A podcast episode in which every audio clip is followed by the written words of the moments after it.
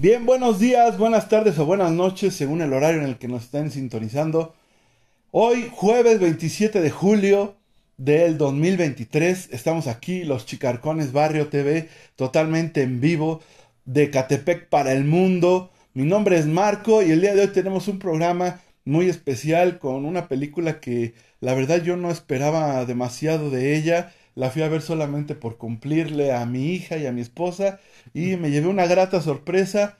Entonces el día de hoy vamos a platicar un poco de ello y de lo viral de la semana. Hay este extraterrestres entre nosotros. Ahora sí ya eh, bajo juramento lo declararon. El día de hoy está con nosotros Eric. Hola, buenas noches, o buenos días, o buenas tardes. Ahí sí me salió, ¿no? Sí, más o menos. más o menos. Fue de, ah, lo dijiste al revés, pero está bien. Ah, pues ya, saludo en cualquier, este, en cualquier horario, todavía no en cualquier idioma, pero, Aún no. pero al rato ya voy a, este, probablemente ya empiece a, no sé, a decir ya matrina de mi corazón, eso. A ver, búrlense. Sí, sí, búrlense sí. ahora de A ella. ver, ahora. Ahora la van a llamar para La van a traducir. llamar para traducir cuando estén aquí. Pues bienvenidos acá desde la W de Catepunk y eh, quédense para comentar Barbie. Vientos. Pues ese es nuestro tema. El día de hoy vamos a comentar Barbie. Si está demasiado feminista, machista, elitista, racista o a ver qué, ¿no? Pero quédense con nosotros, va a estar chido el programa, como siempre, ya lo saben. Y venga. Chicarcones, Chicarcones, Chicarcones. Llegaron del barrio, somos campeones, somos los mejores del barrio. Sabemos de cine, juguetes y cumbias, bailamos hasta que nos lleve la tumba. En el cine está Eric, marcó en los juguetes. Beban con la música que siempre sorprende. Yao, Evo y Lau, ya comenzamos. Es mejor que tomes asiento y te vayas de lado. Y que te vayas de lado, yeah. Bien, qué bueno que están con nosotros el día de hoy. En este su podcast favorito. el más chicarcón del Spotify, como siempre lo ponemos. Este, el día de hoy, un tema chido. Un tema que ha sido, no controversial, ¿no? No ha sido muy controversial. No. Ha dado de qué hablar. No, ha generado conversación más Ajá. bien. Exactamente. Ha generado conversación.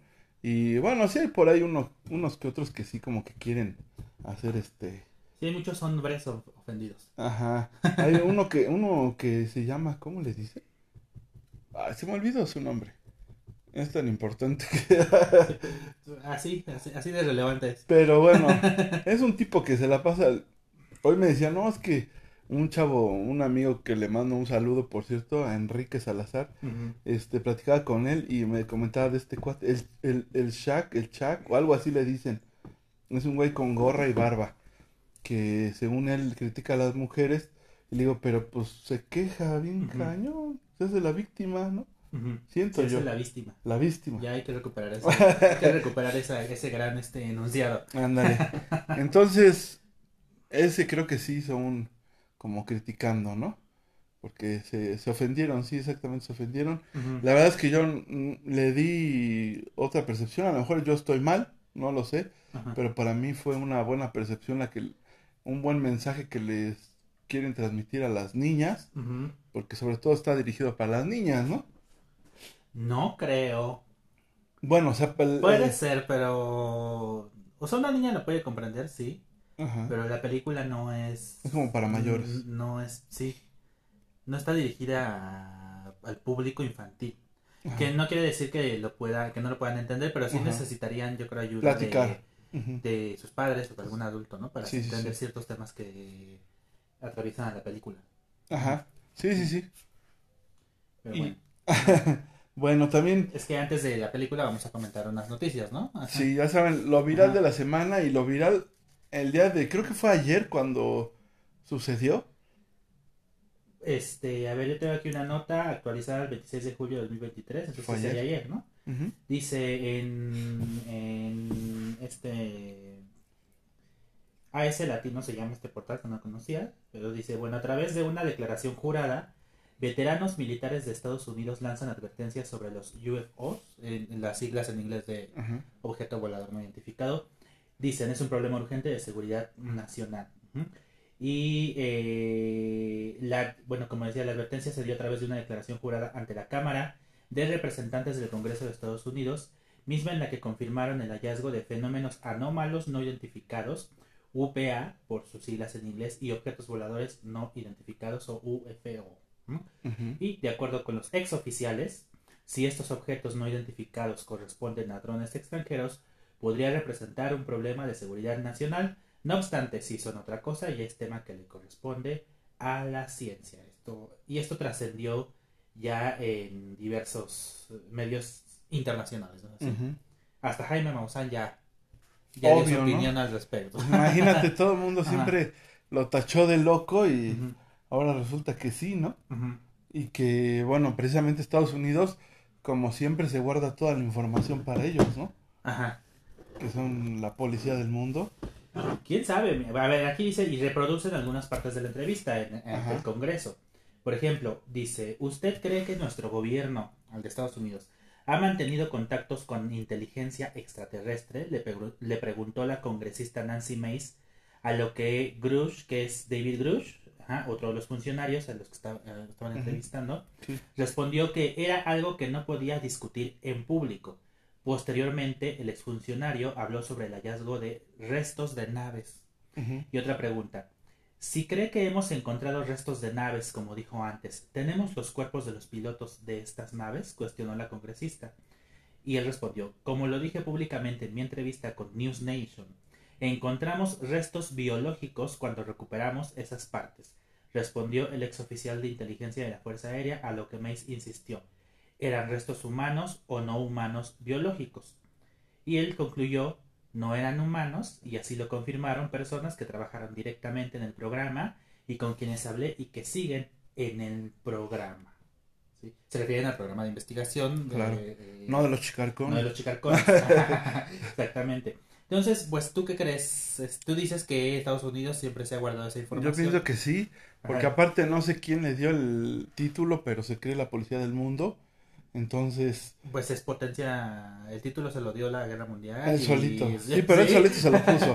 Entonces, yo sí siento que sí, sí está guardando información. Y, y como siempre lo decimos aquí en, en este programa o en este podcast, siempre decimos que el, el cine, yo creo que tiene cosas que ya se saben, ¿no? Que alguien sí tiene esa información. No, no sé, yo estoy en contra de eso. Y no por nada, yo sí pienso que sí. Y no por nada hay tantas películas de esto, ¿no? De que encuentran restos y que los ovnis, bueno, ovnis puede ser cualquier cosa, ¿no? Pero que sí hay extraterrestres, ¿no? Que vienen de otro lado. Sí, porque bueno, uno, eh, en México puede haber aviones de la milicia estadounidense, por ejemplo. Y ese ya es un objeto y esos volador son objetos voladores no identificados en el espacio aéreo mexicano. Que es un ovni. entonces, a ver. sí. ¿No? Pues, eh, hay, varios, sentidos para Más bien ya se habla de naves espaciales. Sí, no humanos, ¿no? O sea, lo que levanta ámpulas no humanos. ¿no? Ajá, sí, sí, sí.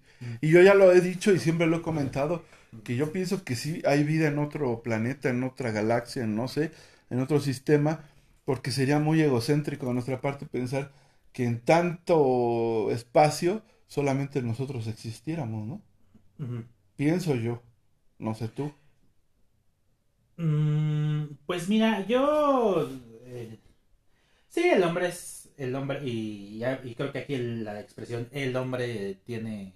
El humano. Eh, eh, pero como los hombres también en el mundo, ya vamos a hablar de eso al rato. Este, bueno, vaya, la, la humanidad es eh, sí ha sido, hemos desarrollado el egocentrismo porque efectivamente nos creemos el centro del universo, ¿verdad? Este, pero, ok, vamos a, adoptar primero una postura científica al respecto. Es decir, sí puede haber vida en otros planetas, lo cual no quiere decir que haya formas humanas. Humanoides. O, humanoides, o, o sea, no. Pero vida puede haber, puede haber agua, quizá haya plantas, microorganismos, no sé, eso es vida, ¿no? Entonces, desde una perspectiva científica, ¿puede haberlo? Claro que sí. Este, aquí en el país encontré un artículo que dice, la NASA haya gran variedad de compuestos orgánicos en un antiguo lago en Marte, y esto está fechado el 12 de julio de 2023. El Perseverance, una, dice, dice que es este un, una especie de carro que pusieron ahí en el planeta, detecta la posible presencia de ladrillos básicos de la vida formados hace unos 3.500 millones de años. Ah, bien poquito. Entonces, sí, bien poquito. y bueno, nada más y todo esto. La humanidad puede estar hoy un paso más cerca de demostrar que hubo vida. Hubo, eso sí, hubo vida en Marte. La respuesta final depende de varias muestras de rocas y tierra recogidas por el vehículo de exploración Perseverance de la NASA en el cráter G0. Esta gran cuenca fue formada por el impacto de un meteorito y hace unos 3.500 millones de años albergó un enorme lago eh, del que fluía un río. Pues bueno, este, citando esto, y que ya se han hecho sí, experimentos donde incluso eh, la propia NASA ha mandado transmisiones al espacio donde incluyeron una sinfonía de Beethoven, por ejemplo, eh, lecturas, eh, imágenes de cómo es el ser humano. Entonces, es, es, es probable que sí hayan captado evidencias de vida, ¿no? Ujú. ¿O ¿No? Entonces, científicamente es posible. Yo pienso Sí, que, cerrarnos a la idea de o sea, es- que- esa vida es Ajá. totalmente. Eh, más bien yo pienso que 100% comprobada que sí existe Sí. otro tipo de vida en otros planetas. Ajá, sí. Pero a lo que yo me refería son extraterrestres, Sí. seres humanoides, lo que decías. ¿no? ¿Tú- Que tú yo sí pienso que sí. Sí, yo pienso que sí, y que tiene una tecnología muy avanzada, ¿no? Mucho más que la de nosotros. No lo sé, yo pienso que si son, serán. Nosotros recuerden, recuerden la, la teoría de la evolución, ¿no? Este. Somos monos. empezamos como microorganismos, ¿no? Empezamos como organismos unicelulares. Ajá. Y, y bueno, ahí entró la, este, la evolución, además, vamos a la clase ahorita, ¿no? Pero este, sí, o sea, fuimos evolucionando y nos convertimos, sucedió la mitosis, por ejemplo, ¿no? O sea, empezamos siendo micro, em, organismos unicelulares, luego, o sea, hubo un momento en que la humanidad, eh, o los, más bien los seres vivos, no la humanidad, sino los seres vivos, pues no fuimos, teníamos deformidades, ¿no? Cuando venimos, nosotros, eh, descendemos, perdón, del mono. Y mucho tiempo tenían los brazos muy largos, ¿no? Este, eran- Bueno, es la teoría, ¿no? Esa es la teoría de la evolución, sí. Este, frentes prominentes, demás, o sea, que tú, los ve- tú dirías ahora, pues eso eran como que anomalías, ¿no? Se fueron adaptando junto con el ambiente.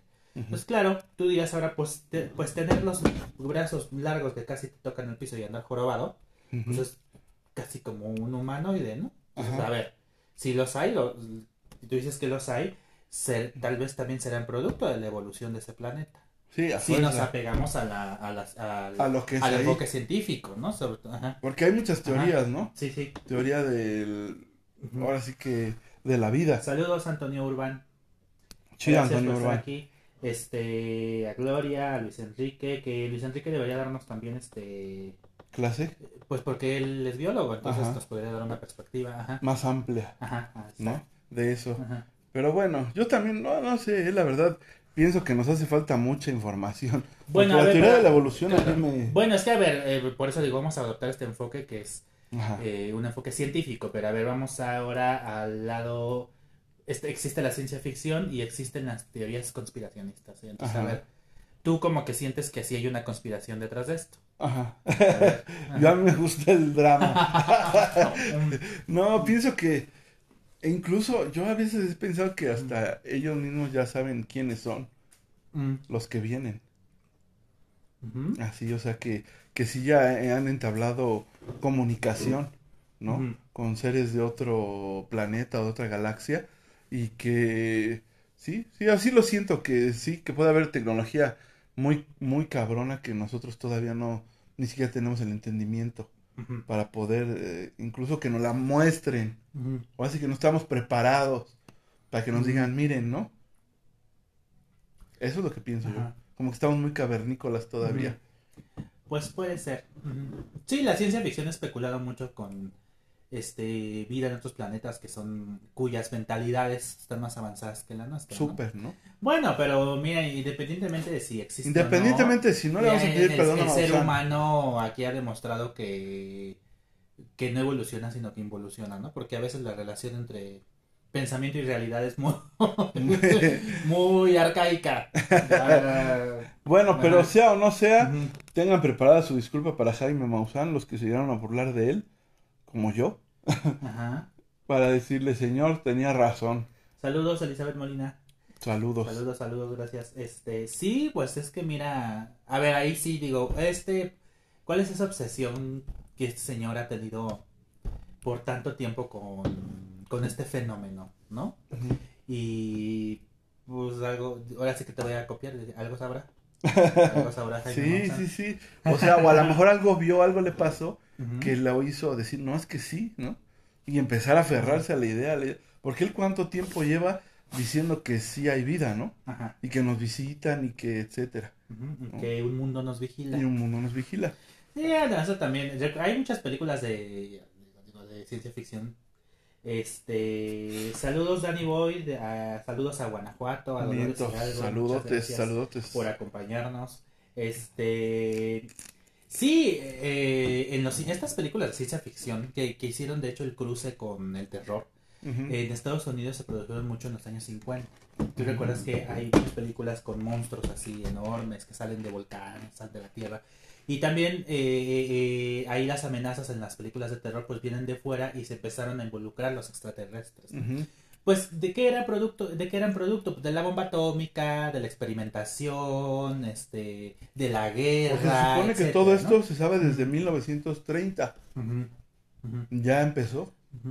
¿no? Entonces, imagínate Pues cuántos tú crees que sí exista Godzilla, así que por, por producto de la experimentación un día se nos aparezca. Pues puede ser. Hay que preparar los. ¿Cómo se llaman los robots? Porque los, Kaijus los, son. Kaijus, los sí, ¿no? Los Kaijus. Ajá. Los Kaijus son los robots. Y los... Sí, como los de Pacific Rim, ¿no? Ajá, ajá. Sí. Pero entonces, ¿cómo se llaman los. Como Godzilla, ¿cómo se les llama? No sé. No te acuerdas. No, no me acuerdo. los monstruos mutantes les voy a decir. No fallamos ahí, Eric. Ajá. No, no me acuerdo.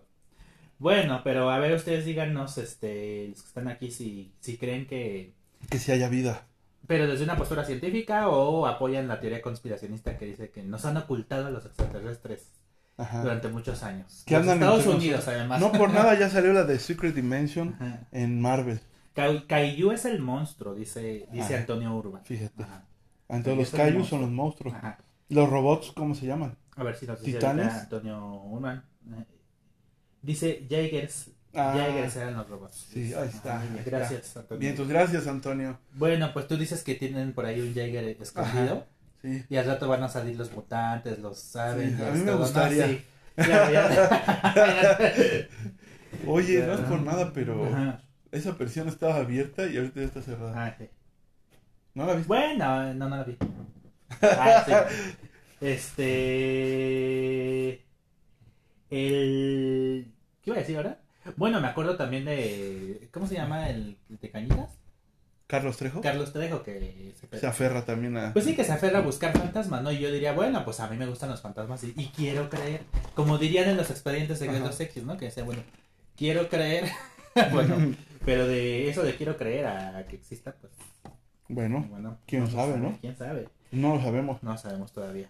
Oiga, pero lo que sí existe es la corrupción y la reventa. y entonces, pues ya yéndonos, encaminándonos ya hacia el tema de hoy, antes vamos a comentar que eh, un día o dos antes del estreno de Barbie, que fue el 21 de julio, si mal no recuerdo, pues que se agotaron, Marco, los coleccionables en los cines. Los vasos. Los vasos de Cinépolis. Este, no es que nos estén pagando la, la, La nota. La nota, este, las palomeras de Cinemex, con todo y palomitas aparte. O sea, no, no solo la palomera. Con todo Con el todo y palomitas de, cara, de caramelo rosa, ¿no? Y este. Y los vasos también de Cinemex, todo se agotó. Y ahora sí escal- escaló el asunto hasta que ya en redes sociales se le se involucró, se arroba a Profeco, quién sabe si Profeco vaya a intervenir, ¿verdad? Porque bueno, esto en realidad ya viene pasando desde hace varios meses. ¿Tú quién crees que sea? No, ha estado, yo creo que es, digo, eh, vaya, Los empleados. son los empleados en contubernio con los revendedores, sí. Este, y sí Pero- hubo videos, digo, ya ha habido antes, pero ahorita sí mucha gente que no quería quedarse sin, el coleccionable, porque también hay como un FOMO de, de- como Sí, de, sí, sí. de quiero el vaso, quiero, Lo quiero a fuerza, ¿no? o sea, sí, entonces, este, pues la gente, digo, yo nunca he hecho eso por un coleccionable de, de, de cine, por lo menos. O sea, así de, Por irme a Funko, formar sí. a las 8 de la mañana para ver si me alcanzo la palomera y luego muy cínicamente me dicen los gerentes, no, pues las voy a vender tres. No, O- o no. sea, dicen que abriendo fueron Ajá. y ya no había. Ya no había, no, en algunos casos Pues era, ya nada más vendieron tres, y en otros, no, ya no hay. Pero ¿cómo Pero los vieron, no vieron a gente con mochilas y están ahí las fotografías, los videos de gente llevándose todo el producto, así. Y aparecieron, y todavía los pueden encontrar ustedes en Facebook. Pero también la gente-. No los compren. Eso es lo que tienen que hacer, así se acaba. La Sí, reventa se acaba así.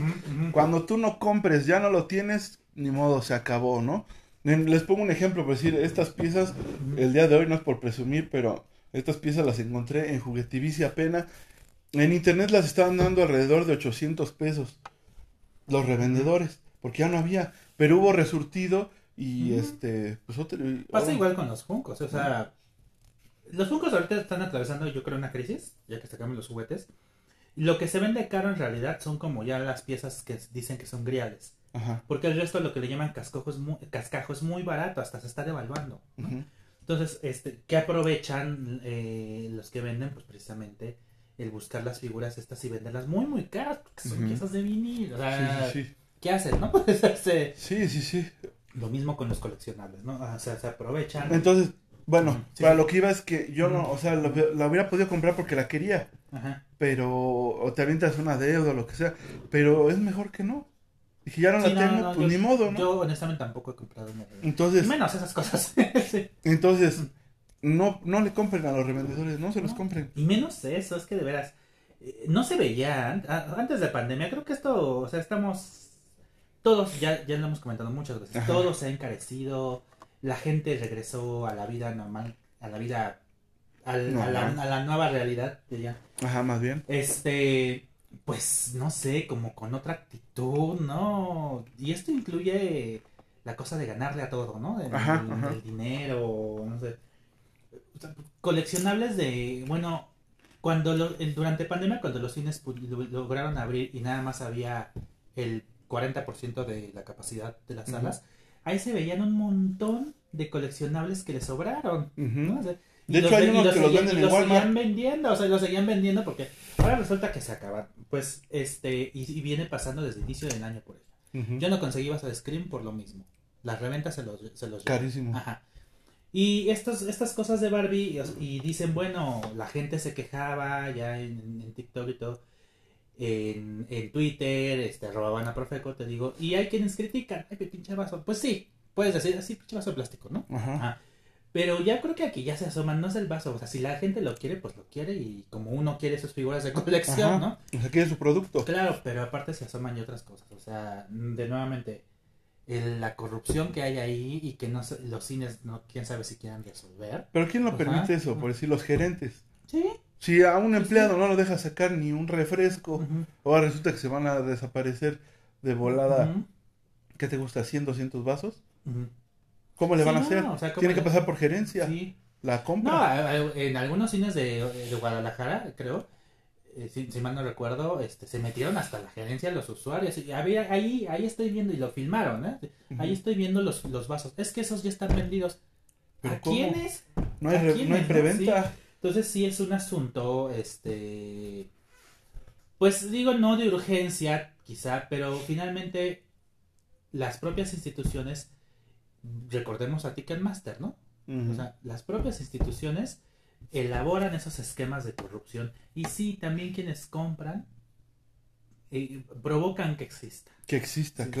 Pues déjenlos, déjenlos que, Que se los queden. en mil cien una palomera no se las compren. No, pues, Hasta ¿cómo que la crees? tengan que dejar en 100 pesos, ¿no? ¿Cuánto cuesta? O sea, con producto, ¿cuánto te cuesta?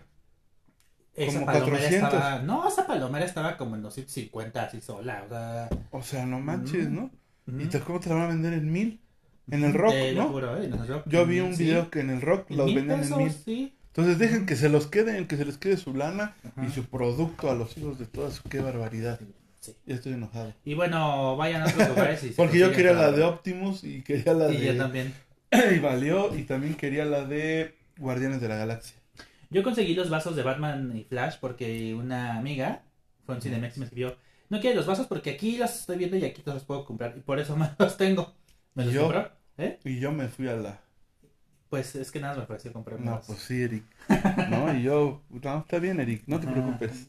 Oye, dice Gloria eh, al respecto de, lo, de la primera noticia que comentábamos, que desde hace mucho tiempo siempre se ha mantenido la idea de que existe otro tipo de vida, pero nunca se ha podido comprobar. Bueno, pues vamos a ver qué Nunca tipo lo hemos de- podido comprobar nosotros. ¿Qué tipo de evidencia este, es, hay, no? En- O cómo se desarrolla esta noticia. Ojalá quienes declararon no aparezcan por ahí Muertos. suicidados o, o algo, ¿no? Sí. Sí, Eh, saludo, saludo a Yoseli, que verna por aquí viendo, muchas gracias. Y bueno, ¿qué más? Yo, bueno, yo nada más quería este, complementar la noticia que dimos hace ocho días, que dentro de lo viral, que es los estos padres que atacaron a una maestra Ajá, en, en Cuautitlán, sí. este, en un kinder llamado Frida Kahlo. Este, trascendió que esta persona, el papá, tenía un video de una persona este, privada de su libertad.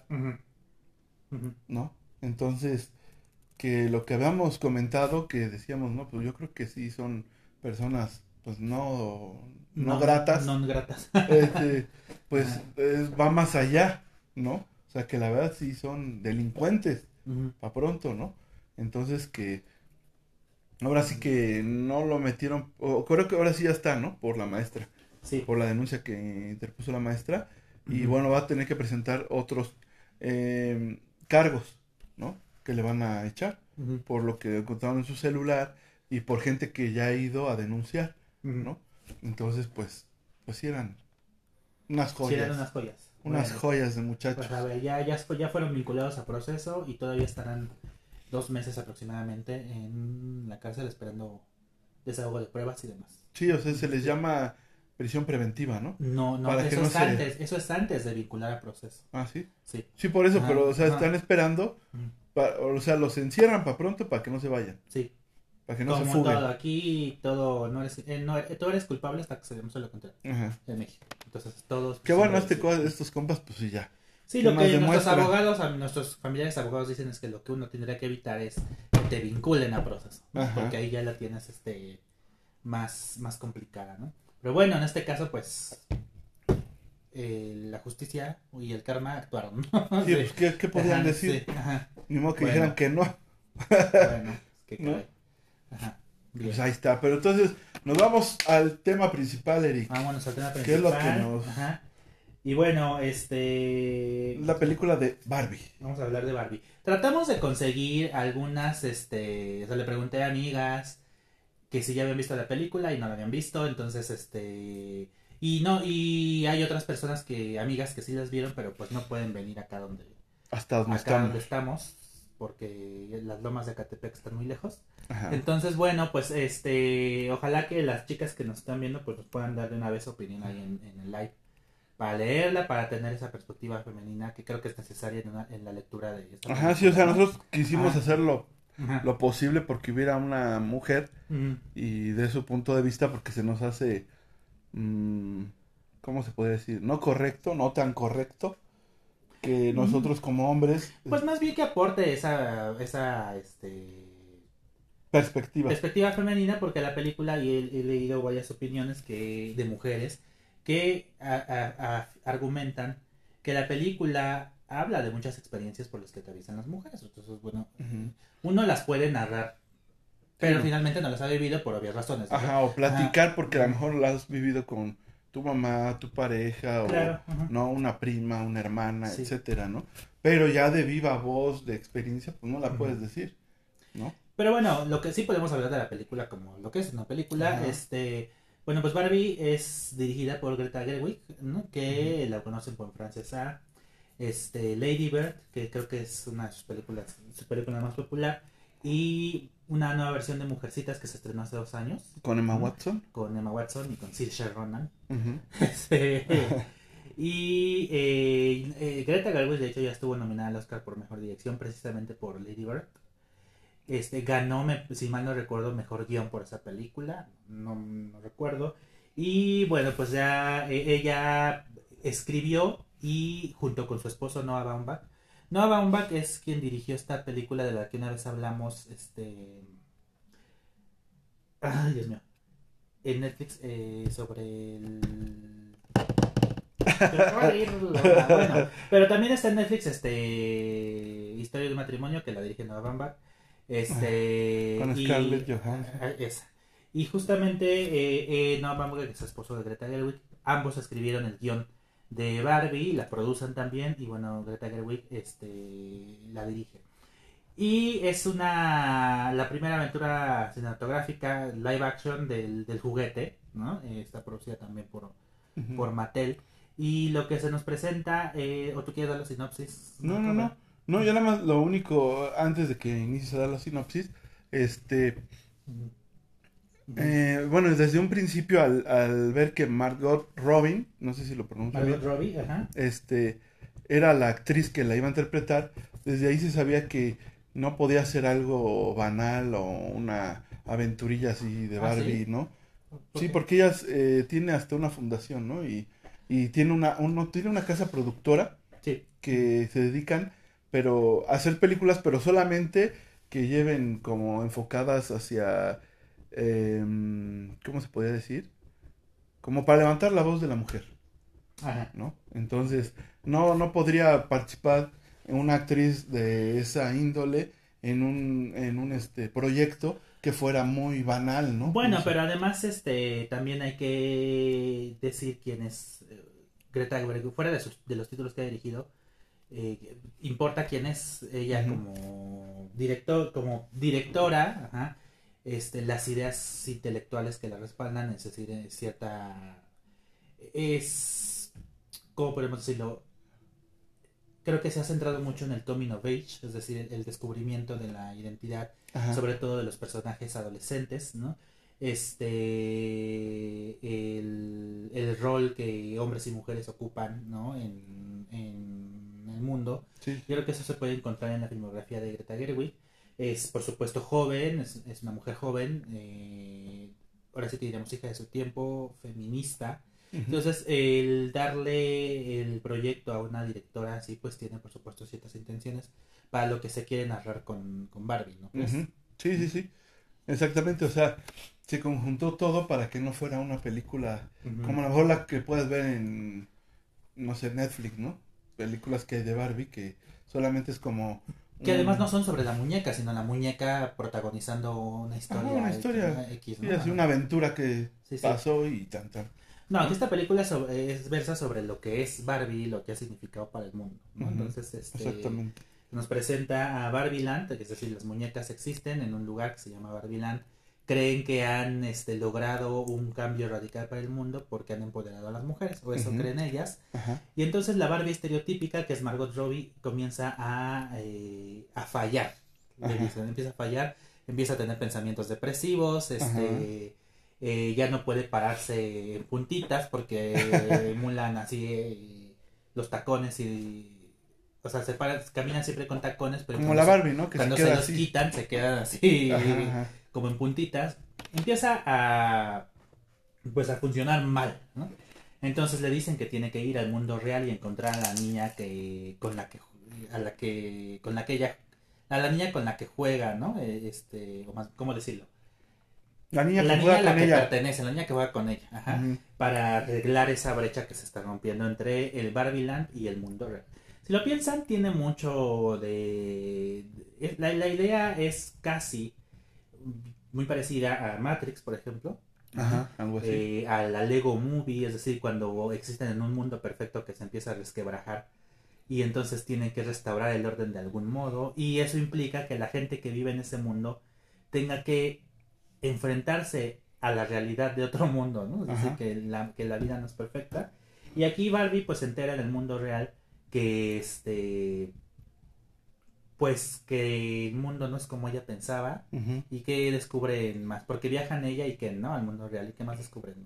Bueno, pues eh, llegando aquí al mundo real descubren que, pues, Barbie no ha inspirado nada. Ajá, sí, que el que- feminismo no Ajá, es no, tal. Sí. no ha funcionado. O sea, dicen, oye, y el presidente se empiezan a dar cuenta que los hombres dirigen el mundo, ¿no? Sí. Los hombres en el sentido de género masculino. ¿no? Sí, pero además no es ella, la- eh, ella lo empieza a descubrir de manera muy choqueante, pero quien lo descubre ¿Quién lo- primero es Ken, ¿no? Ajá. Sí, que, es- que empieza a leer este, Ajá, alerta de spoiler. sobre el patriarcado. Entonces, este, Sí, sí, sí. Y luego, eh, bueno, no sé si todavía estamos en ventana de spoilers, ¿verdad? Como que no se puede decir. Sí, no. Bueno, Bueno, pero- lo vamos a decir en el, en el- Bueno, ya vamos a decir este ahorita que ya nos vayamos a Spotify. No sé si ya nos vamos a ir de. Sí, ya. Ya, ya. Bueno, pues este, si quieren ya escuchar y ahora sí el análisis completo, pues váyanse a. Sí, porque Spotify. para hacer el análisis tenemos que dar spoilers. Ajá. ¿no? Sí. Entonces les recomendamos a lo mejor que pues vean la película si es que la van a ver, ¿no? O hay gente que le gusta que le platiquen y le llama la atención y entonces va y la ve, ¿no? sí. Este, entonces pues está chido también. Este, pero ya nos vamos de Facebook, gracias a los que se conectaron, Sí. ¿no? Sí, gracias ¿Hay a todos algunos que conectados se todavía? Sí. Este, y bueno, pues ya Ay, pueden de todas Saludos a Mariel Didi, que siempre nos comparte los viernes en su WhatsApp. Ajá, y este, y bueno, ya nos vamos de, de Facebook, pero el video se queda en nuestra página y pueden ustedes seguir, eh, si nos escuchan ahora o luego se lo encuentran, pues pongan ahí por favor su, su opinión. Si es Claro. que ya vieron la película, pongan su opinión Eso es muy importante. sobre ella y la podemos recuperar, ¿no? Ajá. más adelante. Y a lo mejor podemos platicar de ello en Sí. el próximo podcast, ¿no? Sí, claro. Entonces, ahí queda, queda el saludo para Mariel. Creo que se pone, se hace llamar ella Mariel Pemol, Ajá, ajá. ¿sí, no? Sí. En Face para que... Ahí está, Mariel, Mariel Didi siempre nos comparte también en su WhatsApp, en sus estados, para que la banda nos escuche y nos pidió un saludo. Ya se me estaba olvidando. Ah, bueno, saludos, saludos. Va que va. Sí. Entonces nos vamos. nos vamos Facebook. de Facebook, pero nos quedamos en Spotify. Y bueno, fíjense que para empezar esta discusión, eh, me encontré por una crítica que me pasó un colega. Y es, eh, ojalá no le yo así. aquí, aquí la tengo. Y bueno, eh, es una revista que se llama La Rabia y la... eh, es española. Y la firma una, una, escritora que se llama Candelaria eh, Carreño. La- el texto se, titu- se titula Barbie, rosa edulcorante para una nueva era del cine corporativo. Y bueno, eh, esta, es un texto largo, pues obviamente no lo, este, no lo vamos a leer todo. Pero entre lo, lo- lo que afirma es que la película también es producto de una necesidad capitalista porque Bar- las ventas de Barbie han caído en los últimos años. Entonces, he ahí un- ella encuentra, la autora, una, ahí una justificación para la existencia de esta película. Y, eh, y bueno, el, eh, esa es, un- esa es una de, las- de sus argumentos principales. Y el, el segundo, y creo que ya es más sobre el contenido de la película, es que Barbie sigue, a pesar de todo su discurso, sigue reforzando eh, estereotipos de género. Y eh, este, aquí estoy justamente encontrando el... mm, eh, justamente la, el argumento donde lo dice, ¿no? Mm, mm, no, perdón.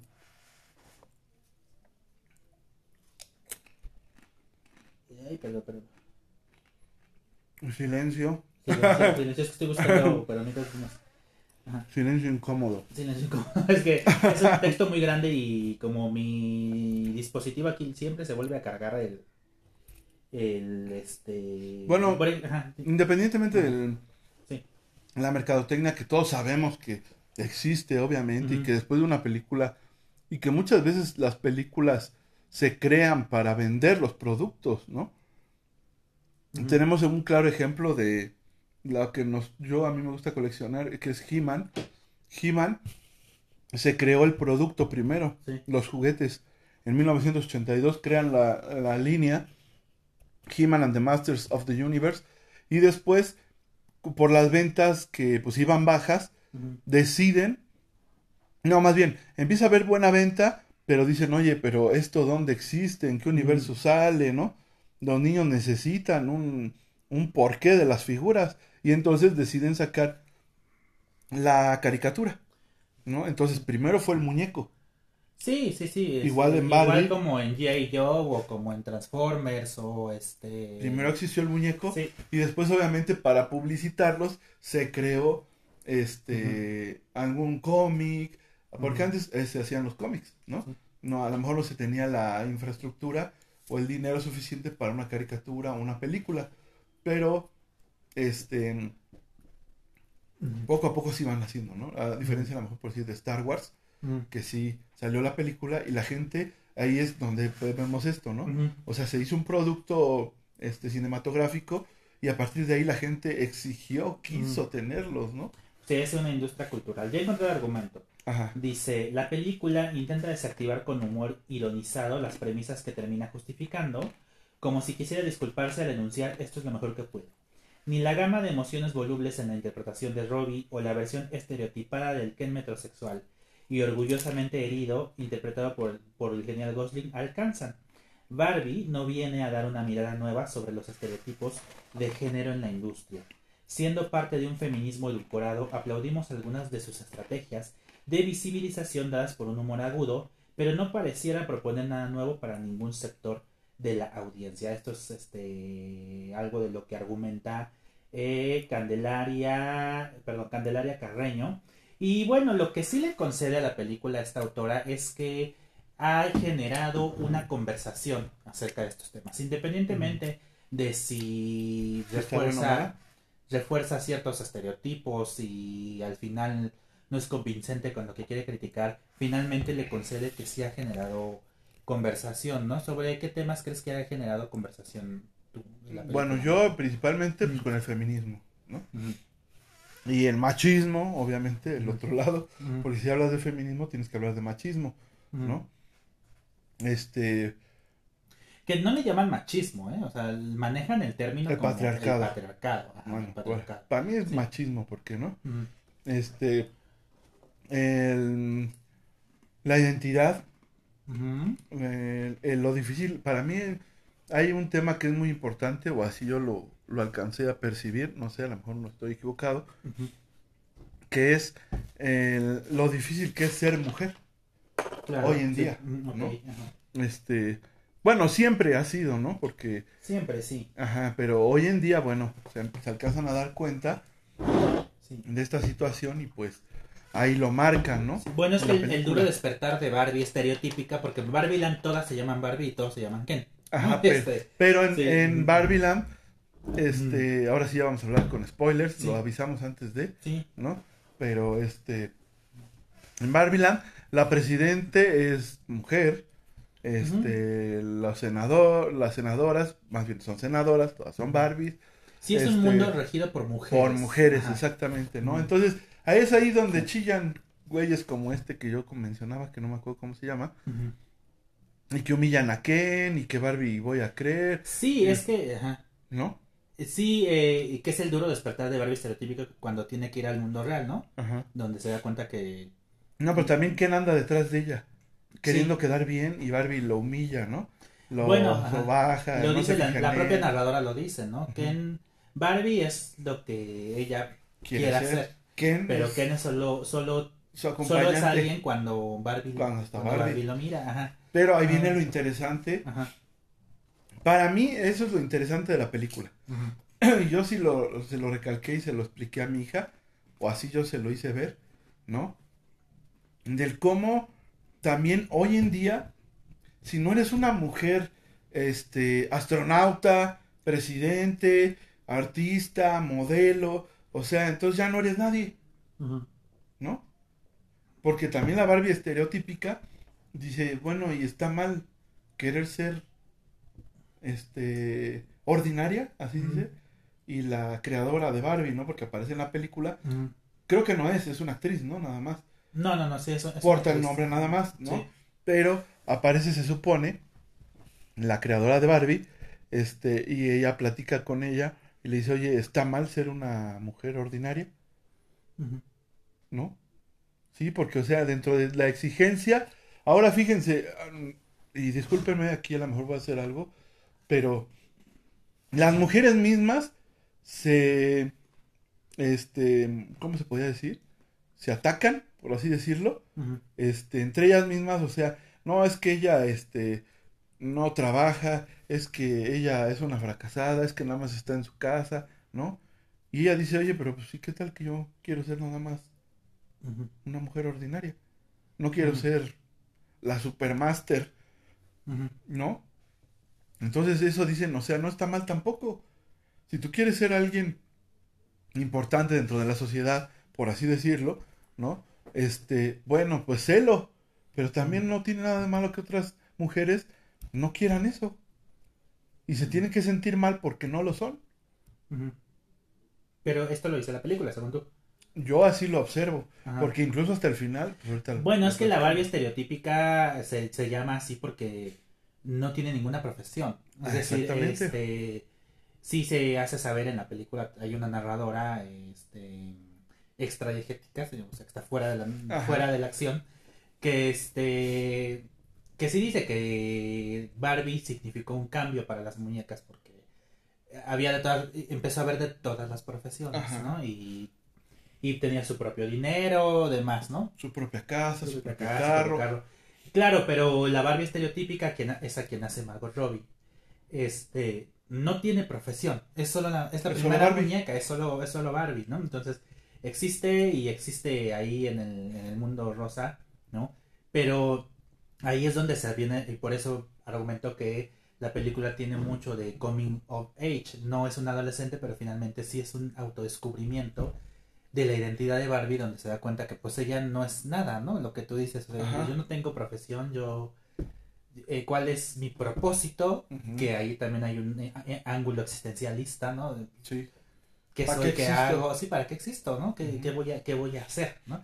Porque la otra, pues Barbie presidenta ya se le asignó el rol, ¿no? La Barbie astronauta, la Barbie sirena, la... o sea, ya todas saben Que lo por que cierto tienen que sale John. Cena. Ajá, sí, sí. Yo me reí mucho ahí. Sí, sí, sí. Entonces, eh, sí, o sea, tiene, tiene mucho que ver esto de con la, el descubrimiento de la identidad, este ángulo existencial, que todo se ve en, en, en la Barbie estereotípica, ¿no? Así, ¿qué Ajá. soy? ¿Hacia dónde voy? Eh, ¿Dónde quepo? ¿no? En, sobre todo en el mundo real, ¿no? Don- ¿Dónde, Ajá. dónde quepo? ¿no? Ujú. ¿No? Y, y eso es lo que también ella argumenta y dice en la película. O sea, dice, oye, me exigen mucho, ¿no? Y yo, pues, ¿qué? No, o sea, simplemente quiero ser la Barbie ordinaria, la estereotípica y no hay problema, ¿no? Que fue una elección, elección este, no arriesgada, eh, bueno, que, que Margot Robbie sea Barbie, o sea, porque está, está encarnando a la Barbie, a la, a la juguete original. A la digamos, ¿no? original. Este, Vamos a decirle a la Claro, porque en este mundo woke, ¿no? Podrían haber elegido a una actriz afroamericana para hacer la Barbie, con lo cual hubiera removido todavía más, este, Ámpula. más, más ampula, ¿no? Eh, hay quienes critican, es que la diversidad de fuerza, pues no, Barbie ya era diversa y lo fue siendo durante muchos años. Sí. O sea, sí existió la Barbie embarazada, que era muy raro. La Barbie silla de ruedas. Sí, existe y que ahí no sale, aquí en la película no sale, pero sí existe una Barbie con vitiligo, por ejemplo. Ajá. ¿no? Este, La Barbie embarazada. Exacto. O sea, sí, Barbie sí intentó cubrir el espectro de todas Ajá. las representaciones. Desde ¿no? siempre, o sea, esto no sí. es de ahorita. Esto no es por la película, ¿no? Entonces, eh, lo trasladan bien a la película, ¿no? Y el otro asunto, pues, es cómo sobrevivir y qué es el discurso que ha, este, creo que en el que más ha atrapado la atención, ¿no? Es decir, cómo sobrevivir en un mundo de, De hombres. como dice la canción, ¿no? It's a man's world. Bueno, porque luego Ken descubre el patriarcado y regresa a, a Barbie Land, ¿no? Y hace el domo, doyo. Eh, sí, el Amoyo Doyo Casa House. este, que es como el departamento de solteros. claro, ca- cambia todo. O sea, Y ahora las Barbies solo son compañía. patriarcado en Barbiland. ¿no? Ajá. Y les quieren servir su cerveza. Exacto. O sea, lo Pero aparte les lavan el cerebro, que es una cosa también Ajá. muy de... ¿Tú conoces la- las mujeres perfectas? Ajá. Es que es una película de sci-fi de los eh, 50. Hubo una versión en el 2005 con Nicole Kidman. Y recientemente hay una película que en HBO Max que se llama No te preocupes cariño, que también es eso de esposas perfectas. Pero con esto que Ajá. tú mencionabas de que Sí. hubieran puesto una Barbie afroamericana. Pero te voy a decir algo que en la caricatura, porque yo sí la he visto, porque mi hija la ve, Barbie solamente es la güera. Ajá. Y las demás son Rachel, son no sé qué. Ninguna se llama no, aquí Barbie. todas son Barbie. Ajá, ajá. exactamente. Entonces, eso fue algo muy importante en la película. Que no, o sea, Barbie, o sea, ella la, la primer Barbie que existió, Sí, ¿no? pero no es la única. Pero no es la única. No, claro, porque Todas son Barbie. todas pues, pueden ser Y Barbie. todos son Ken, Sí. excepto el ¿Cómo se Alan. llamaba? Alan. Alan, que sí, que sí existe la- el juguete porque en algún momento se comercializó como el, el amigo de Ken, Era ¿no? amigo el de sidekick Ken. de Ken. Ajá, ajá. Que además aquí hay una lectura de que es homosexual, ¿no? Este. Ajá.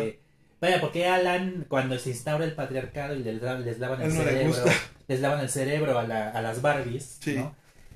El- el- la película entonces va de que tenemos que acabar con el patriarcado, en pocas palabras, ¿no? Este, claro, y, y así, en una lectura muy radical, pues la película está diciendo que los hombres somos unos pendejos, ¿no? O sea, cómo, cómo retratan a los corporativos, a los, a los Como ejecutivos. ¿no? O sea, que no pueden ni abrir, no pueden ni usar la tarjeta de identificación para abrir un, Ajá. este, un, ¿cómo se, cómo el- Como los torniquetes los que tienen que pasar, ¿no? Ajá, Este, o sea, sí, los hombres son muy inútiles en este mundo. Y esto, Pero a mí no y, y por supuesto hay mujeres que dicen, y no, yo tampoco me sentí ofendido, pero hay quien sí, o sea, para que vean, o sea, sí hay, hay quien sí se sintió ofendido. Y las mujeres, eh, las opiniones en el film Twitter re- resaltan mucho eso, ¿no? Ajá. No, pues, eh, que, que cualquier parecido con la realidad es mucha coincidencia, o sea, los hombres son unos inútiles. Y entonces ya hay que... Ken molesto, porque si en algún momento sí molesto de que... pues, se da cuenta de que lo están humillando, ¿no? Claro instaura el patriarcado en Barbiland y entonces el asunto se vuelve de hay que despertar a las mujeres Ajá, de este brainwash ajá, en pocas ajá. palabras que es como wash. que es como además decirle a las espectadoras hay que mirar Despierta. a ver no este como la amiga te cuenta no y este y hay que acabar con el con este patriarcado porque además era nuestro o sea, y lo mismo inspirar a otras a, a las mujeres de la vida real al cambio que ellas pensaban que sí había y que no no O sea, Bueno, y es que en realidad, por decir, cuando se arma incluso la campal de Kens, ¿no? O sea, también los pintan como idiotas, ¿no? Pero los hombres, pues, ciertamente somos así. Ah, sí. O sea, somos despreocupados, somos desatentos a veces, o sea, eh, pues sí, o sea, ten- somos, tenemos hasta ser ciertamente infantiles, ¿no? La verdad, pues no Sí, por eso también. coleccionamos. Sí, hay que analizarla, por supuesto, ese discurso más a fondo, pero mi primera impresión cuando lo estaba viendo dije, no, nos está diciendo que somos unos pendejos. Ajá. Y dije, sí. Sí. Eh, ¿Y saben qué? Sí. Bueno, Eh, pero también por decir, yo veo en una escena donde Barbie platica con Ken y le dice, es que, no, tú eres Ken, ¿no? Sí, yo que No soy- me necesitas. Sí, la crisis existencial también Ajá. está en, en Ken, Ajá, ¿no? sí, sí, sí. Pero es como decir, este, pues, ahora, ahora sí que, pues, quiérete como eres. Si eres Mm. Ken, pues eres Ken, no Claro, necesitas es que de nadie. preguntan, o sea, es que yo, para- yo, yo sin ti no soy No nadie, nada, porque es Barbie y Ken, no es Ken, ¿no? No es Ken y Barbie. Puede ser Barbie, Mm. pero no Barbie este, no Ken, sino Barbie y Ken, ¿no? Entonces, este, pues yo pienso que es un mensaje para las personas el, el sentirte bien contigo mismo y no necesitar de nadie para poder ser un, o sea, tú no eres complemento de nada. Tú Sí, o eres sea, alguien. Ahí tal vez es importante porque es una visión compartida, ¿no? O sea, Ajá. Yo, Barbie, soy quien quiera ser. No te necesito a ti, pero tú tampoco Pero necesitas tú no me necesitas a mí ¿no? tampoco. Tú, Puedes hacer lo que sí, quieras. ya, le llegó el, ya te llegó el momento de a lo mejor ver qué quieres para ti, ¿no? Para Ajá, ti nada exactamente. más. Ajá. Entonces, pues es eso, ¿no? O sea, yo no vi, vi la película como lo que es, es una película. ¿no? O sea, entretenida. Pero además de las posibilidades de lo que se podía... de- o sea, ¿de qué te imaginas que va a tratarse una película de Barbie? ¿no? Ajá, es como que dices, bueno, Yo pensé que iba a ser eso, una aventura de Barbie. sí, sí, así como... Así como resolver tipo un- las Transformers, porque digo, Transformers que... Ajá. No mucha acción, ¿no? No, no, no, no. No te atrevas a hablar de Avengers, Ujú. por favor. Sí, no, o sea, pudo ser una película de, ay, las muñecas en las casitas y... No, o de que, ay, No sé. tuvo un conflicto y sale a resolverlo y es la heroína, ¿no? Ajá, Y- ya. ¿Sí me explicó? Y no, no fue eso, fue más allá, ¿no? Que eso es lo importante y eso es lo que dice esta autora que le cité hace rato, Candelaria Carreño, ¿verdad? Que este... Dice, bueno, sí, sí hay algo benéfico de esto, es que es un producto masivo, porque lo, lo es. Ya lleva más de 500 millones de dólares. Ya superó a. Ujú.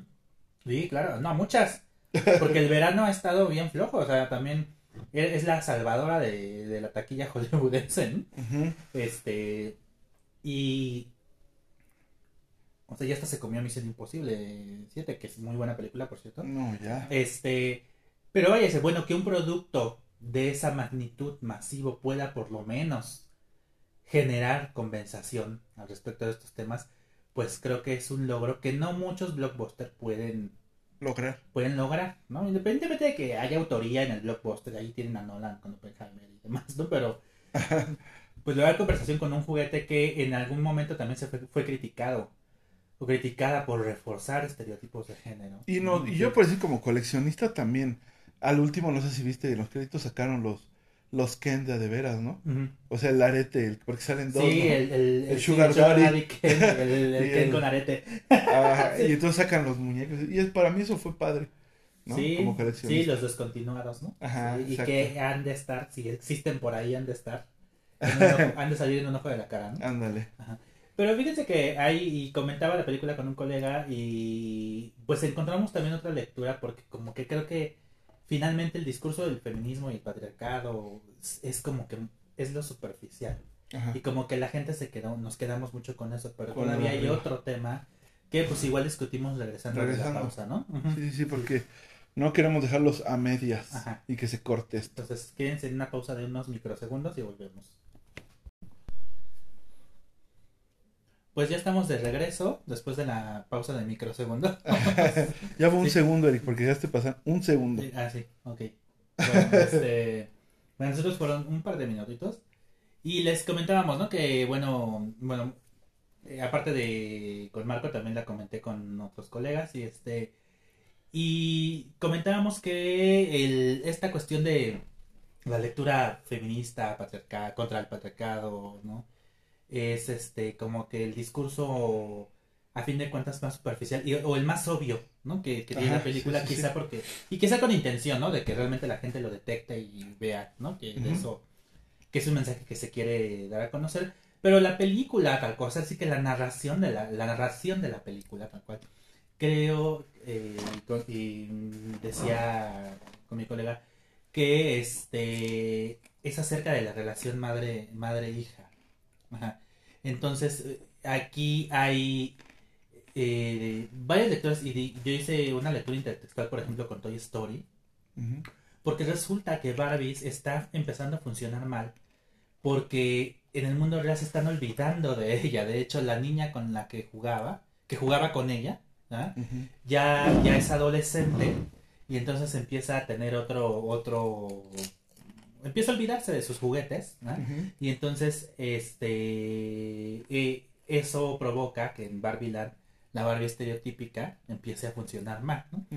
Entonces, lo que sucede es que la madre de esta niña en, el- en el- en el mundo real, pues recupera estas, este, estas muñecas Barbie porque resulta que era el, el vínculo más fuerte, más fuerte que tenía con su hija. O sea, que ambas jugaban con las Ajá, Barbies, con Barbies, ¿no? exactamente. Entonces, este, la recupera porque la relación con su hija se está también resquebrajando, ¿no? Ya es adolescente, ya no tienen mucho en común.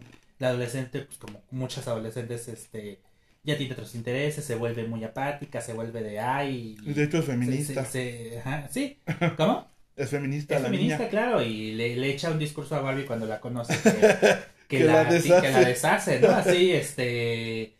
Y entonces es la mamá la que empieza a tener este tipo de pensamientos que, que se reflejan en la, en la Barbie estereotípica. ¿no? Entonces resulta que para poder rescatar Barbie Land al final, también la madre tiene que rescatar la relación con su hija, ¿no? Y ahí es donde Barbie entra como ese vínculo entre ellas dos. Ujú. O sea, y tiene que ayudar, se ayudan mutuamente, ¿no? O sea, tienen que ayudarse una para que rescate, tiene que ayudarla a rescatar Barbie Land del patriarcado, por así. Ujú.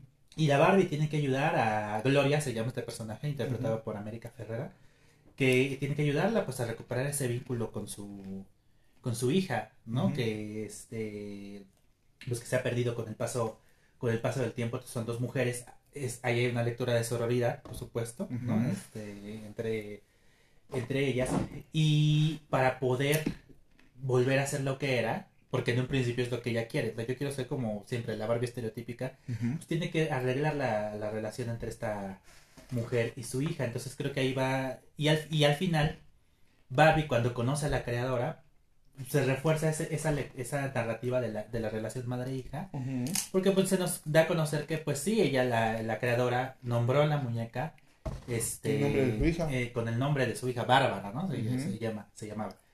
Este, lo cual hace, bueno, ya ahí es, un- ya esta es una interpretación mía de cómo la, el propio juguete es este, funciona como vínculo, vínculo familiar, pero también la muñeca tiene ciertas características que la mamá hubiera querido ver en su hija, ¿no? Ajá. Porque le dice, yo quería enseñar con la muñeca que ella podía hacer Lo que quisiera. todo lo, que- todo lo que quisiera, ¿no? Que es lo que quiere una madre para, para su hija. Entonces realmente creo que la narrativa, o sea, va de eso, ¿no? no eh, eso es lo que se cuenta en toda la película y si se fijan creo que eh, el, el patriarcado y demás queda como, como elementos ya un poco, no sé si tangentes. No sé, si- ujú.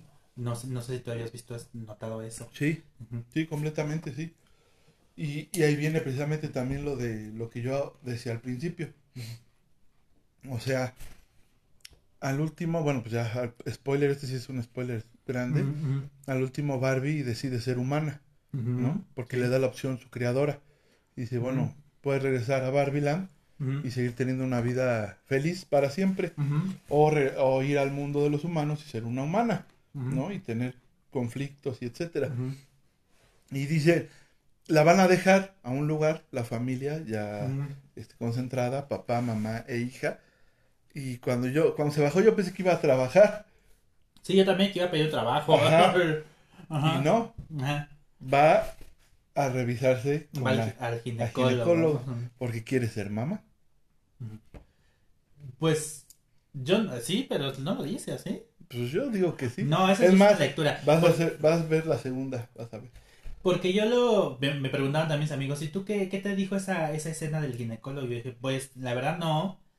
Salvo que es una chica ya. Una niña de verdad, así con todas las funciones que eso implica. Pero en, en, en ese momento también se reflexionó, pero bueno, Barbie no tenía genitales.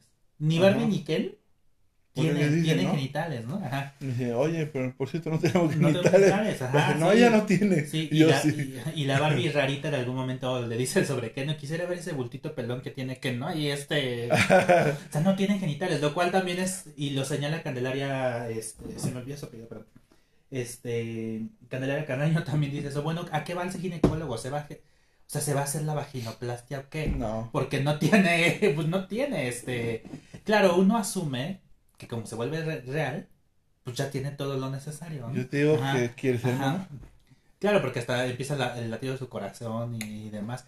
Pero mira, ahí hasta... Ahí es donde yo sí quiero hacer una, una, no sé cómo se pueda decir, pero una nota, vamos a decirlo así, importante, que es que sí es cierto.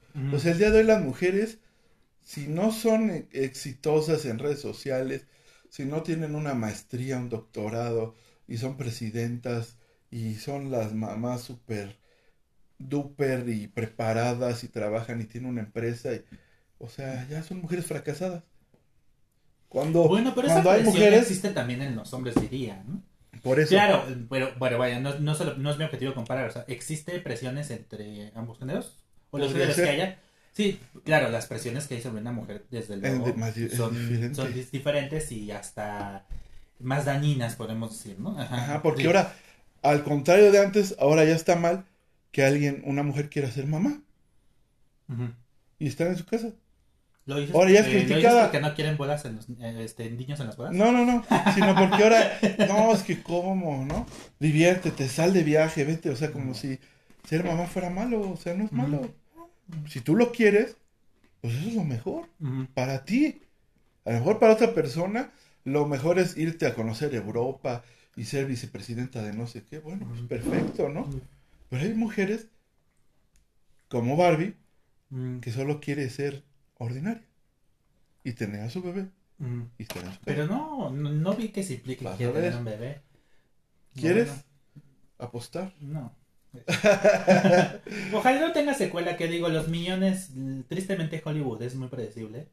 Y después de lo que he hecho en taquilla, probablemente autoricen una secuela. quién sabe si Greta Gerwig quiera regresar. Vas a ver Que qué se, sí. que se ponga trucha y A cobre escribir. mucho. ¿No? Y cobre mucho, sí, este... Claro. eh, digo, a mí me gustaría que no hubiera, la verdad, creo que está bien así, pero bueno. Ya independiente, ya Pero también quién sabe qué tal puede, su- Sí. puede superar a la Bueno, a ser, a ver qué tal que es como el Padrino 2, ¿no? O Star Wars. La primera pues fue medio... y ya las demás les fue muy bien. No. Pero bueno, hasta ahí queda, Hasta ahí queda. Hay otras lecturas que se podrían competir. Claro, yo Pero creo que muchas de cada ellas, de hecho, también- le, le pertenecen, y por eso el monólogo de América Ferrera sobre qué se exige de las mujeres, ¿no? Que yo creo Claro. que ese es un monólogo que, que ahí sí creo que una visión femenina, una opinión femenina nos podría arrojar Otra este, cosa. mucha luz. Ajá. Sí, sí, Pero- sí. Ajá. Dirá un, un profesor de, De la universidad que se llamaba Javier, que le mando un saludo siempre que lo menciono. Le mando un saludo porque fue un maestro muy chido conmigo. Y cada quien tiene una mirada filosófica sobre eso, ¿no? Yo creo que Sí. el momento en el que estés viviendo, según tu cultura, según tus costumbres, tu moral, etcétera, pues vas a tener esa mirada filosófica hacia la película, ¿no? Nosotros solamente damos pues el análisis de lo que alcanzamos a percibir nosotros, ¿no? Mejor váyanla a ver y ustedes saquen sus propias conclusiones, ¿no? Así es. así Pero es. bueno, vamos a las recomendaciones, Eric. O bueno, más bien el otro día ya le, le iba a cambiar el nombre porque dije, Eric me corrigió enfrente de todos y, y se dice que debes de corregir en privado y felicitar ¿Y yo qué en te- público. Y dijiste, bueno? ¿entonces la recomiendas o no? Y dije, no, sí es cierto, entonces vamos a ponerle mejor cartelera chicarcona. O sea, ahí está la cartelera, ya ustedes véanla si quieren o si no. pues ya. No, buena No, no es cierto, recomendaciones, ya, venga, Eric. Oye, hablando de películas de juguetes, pues eh, la- a mí sí me gustó G.I. Joe el origen. Este, que es, es, la, es la adaptación que se hizo en el 2009. La dirige Stephen Sommers. Que creo que es un buen director de cintas de acción. G.I. Joe no tiene nada de esto. Ningún discurso trascendentalista ni nada. es simplemente una película de acción entretenida, pero me gustó esa adaptación. Y si la, la recomiendo, la pueden ver en, en Netflix. Y pues ya, porque de juguete, tratándose de... La Lego- ni la Lego Movie me gustó, fíjate a mí. Este, pero bueno, ahí, también, ahí anda también Transformers de Paramount Plus, este, Lego Movie también anda en Netflix. Este, pero yo recomiendo G.I. Joe por ser entretenida. ¿Tú quieres decir? Ah, bueno, yo les recomendaría, hablando de cosas de juguetes, una serie que está en Netflix que se llama The Toy Made Us. The Toys That Made Us. Ajá. The, To- The Toy That Made Us. Ok, Ajá. ese es el nombre bien. Y este, cada episodio habla sobre la historia de un juguete. Y, eh, y también está la de Barbie ahí. Entonces es muy buena serie para los que les gusta. Sí. El cómo nació la idea, etcétera. Ahora También ¿qué en? Netflix. Bueno, y hablando de Netflix, eh, y ya sa- en otro terreno que no es el de juguetes, pues eh, ju- justo hoy se estrenó un documental de, dirigido por María José Cuevas que se llama eh, La Dama del Silencio, este, el caso Matavijitas, y eh, es maravilloso el documental. ¿Sí? María José Cuevas ya... Yo lo eh, comencé a ver apenas. María José Cuevas dirigió una- un- un- un- su primer documental eh, hace unos cinco años aproximadamente, más o menos, eh, que se llama Bellas de Noche, no sé si lo conoces, que lo pueden también ver en Amazon Prime. Eh, Bellas de Noche es acerca, eh, cuenta qué ha sido de estas actrices que eran vedettes Mm. y que llegaron a viejas este, olvidadas, algunas Como de la. Tongolele. Tongolele no, pero sí a- eh, entrevista a Wanda, a Wanda, ¿cómo se? Zeus. Wanda Zeus, a Olga Breskin, Ujú. a Lin May. Es, va- es, una, es un documental sobre la vida y vejez de esas actrices, es, vedettes más que nada. Eh, muy, muy bonito, triste, por supuesto. Sí. Yo la, la, la vez que vi ese documental, que bueno, pues ya aprovecho para recomendarlo también, este, salí del cine y dije, bueno, es que sí hay que ahorrar para la vejez, de veras. Este, Sí, sí, sí. y bueno, pues eh, eh, ahora con más recursos, los recursos de Netflix, de María José Cuevas dirige este documental que es muy acertada o que la hayan contratado porque es una mirada, ahora sí que hablando de miradas femeninas, creo que es importante que Ujú. Lo cuente porque le quita, mm, le quita lo morboso, para empezar. Es, eh, la narración es este, igual y hasta hacemos un episodio, si te convence. Eh, pero bueno, la narración, eh, me gusta mucho la música, la fotografía, este, y sobre todo que da voz a, a los deudos de las víctimas. Ok. Entonces la recomiendo mucho a ellos. Yo la comencé a ver apenas hoy, pero pues sí, nada más la vi como Ujú. 20 minutos, porque ya estábamos en horas de trabajo y pues ya, este, Ahí sí, ahí sí. Ahí sí. ahora sí que tuve es que, que, le llegó un trabajar. cliente interrumpió. Tuve que trabajar. Oiga, no venga a comprar, pues qué onda, yo estoy viendo el Netflix. y bueno, este, yo estoy viendo una que se llama La Doña, creo, es de María Félix, está en VIX, Mm. este, y está entretenida. Yo llegué a un episodio de eso. Yo ahí la estoy viendo porque Laura la empezó a ver, y entonces pues ahí me siento y también estoy de chismoso, ¿no? Pero, ajá, Sí. bueno, la veo entretenida. Está ¿no? mejor que la de Silvia Pinal, ¿eh? Eso sí. Sí, sí. Este, y en HBO Max vi una que se llama eh, Asesino sin memoria, que en realidad se llama Memory. Entonces, me es ¿Y asesino. la de Liam Neeson? Ajá, con Liam Neeson. Me, ¿Me asesino? asesino, Mori sin memoria. Ah. Entonces, este, y una que se llama El Observador. Ah, esa está bien buena. Ajá, Sí. está, está chidilla, ¿no? Entonces, Ajá. ahí tienen dos peliculillas en HBO Max que para así entretener también me gusta cómo suelta madrazos el Liam Neeson.